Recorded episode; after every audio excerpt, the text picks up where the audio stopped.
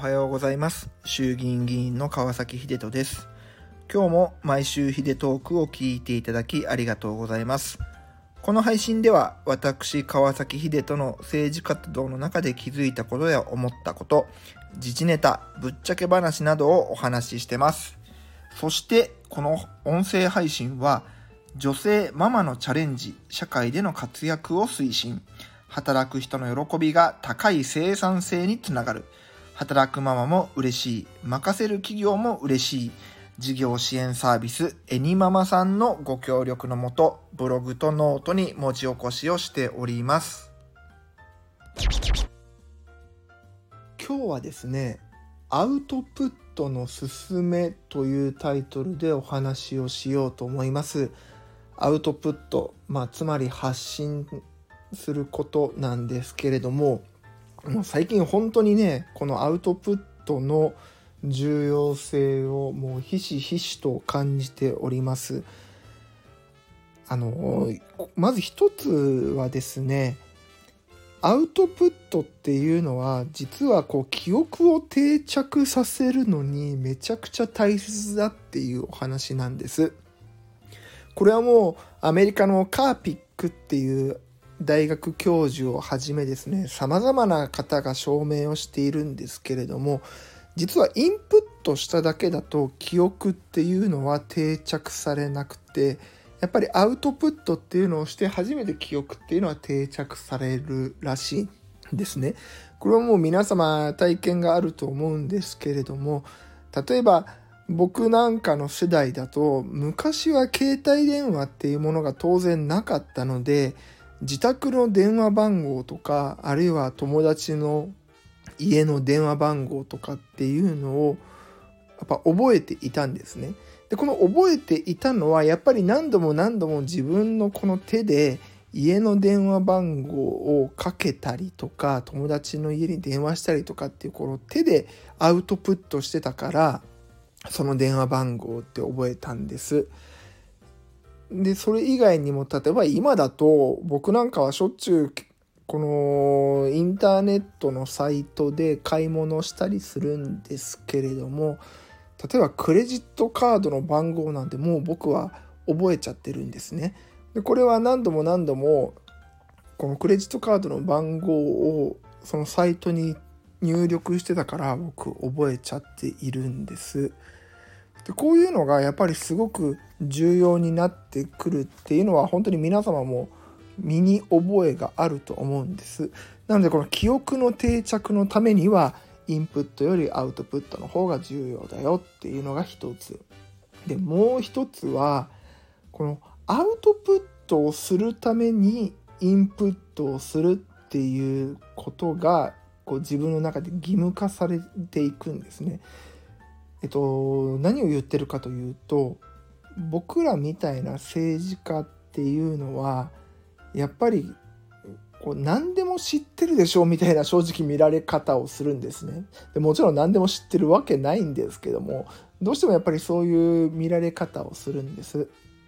例えばそうだな、えっと、僕はデジタルに詳しい政治家っていう風にこう見られることが多くてまあ、僕自身もね NTT ドコモ出身なので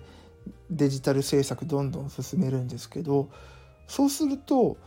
もうデジタルのことって知ってて当たり前でしょ？みたいな見られ方をします。でそのためにはですね僕自身も日頃からデジタルの情報をしっかりとインプットしてなきゃいけないんですよね。でインプットしてそれを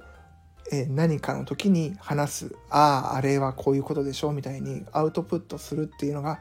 めちゃくちゃ大切になってくるんです。なのでアウトプットのためにいいインプットをしとく。っていうところをやっぱり自分の中ですごく義務的に感じていて義務感として感じているのでこれはしっかりとやらなきゃいけないなっていう自分の中でこう責任が生まれますなのでアウトプットをちゃんとするためにはインプットをしなきゃいけない。でこうやってスタンド FM で喋るためにはその語彙力ボキャブラリーをしっかりインプットしてなきゃいけないという形になります。で最近は僕こうやってスタンド FM でアウトプットするのもそうだしインスタの方で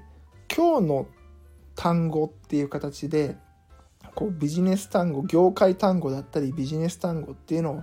発信しています。でこれはもちろん皆様に知ってほしいという意味もあるんですけれども自分が学んだ単語っていうものをインプットのみに終わらせてたら自分の中でも定着しないなと思ったので改めてこうやって発信をさせていただいています。皆さんもこういうアウトプットぜひやってほしいなと思うんですけれどもそんな中でですね 実は5月の15日今週の月曜日から僕のインスタのサブアカウントで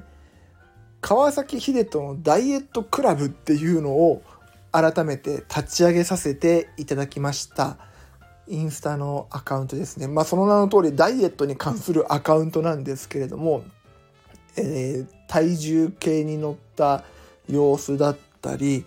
食べたものとか一番重要なのは今日やったことできなかったことこれを実はインスタで、えー、アウトプットしています。でこのアウトプットを始めた理由はですねあの決して皆さんに見てほしいとかそういうわけではなくて自分の中でしっかりアウトプット